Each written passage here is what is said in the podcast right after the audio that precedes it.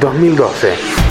Es el 9 de mayo y se promulga en Argentina la Ley de Identidad de Género, la cual permite que las personas trans, transexuales, transgéneros sean inscriptas en sus documentos personales con el nombre y el género de elección. Con una amplia mayoría de 55 votos a favor y una abstención, el Congreso aprobó la ley que respeta a todas las personas que conciben su identidad como propia. Un derecho conseguido tras décadas de lucha por parte de distintas organizaciones. Entre algunos puntos destacados la ley habilita la modificación del nombre y foto en el DNI e incluye, en el caso de solicitarlo, la reasignación del sexo y tratamientos farmacológicos, quirúrgicos o modificación de apariencia corporal dentro del plan médico obligatorio.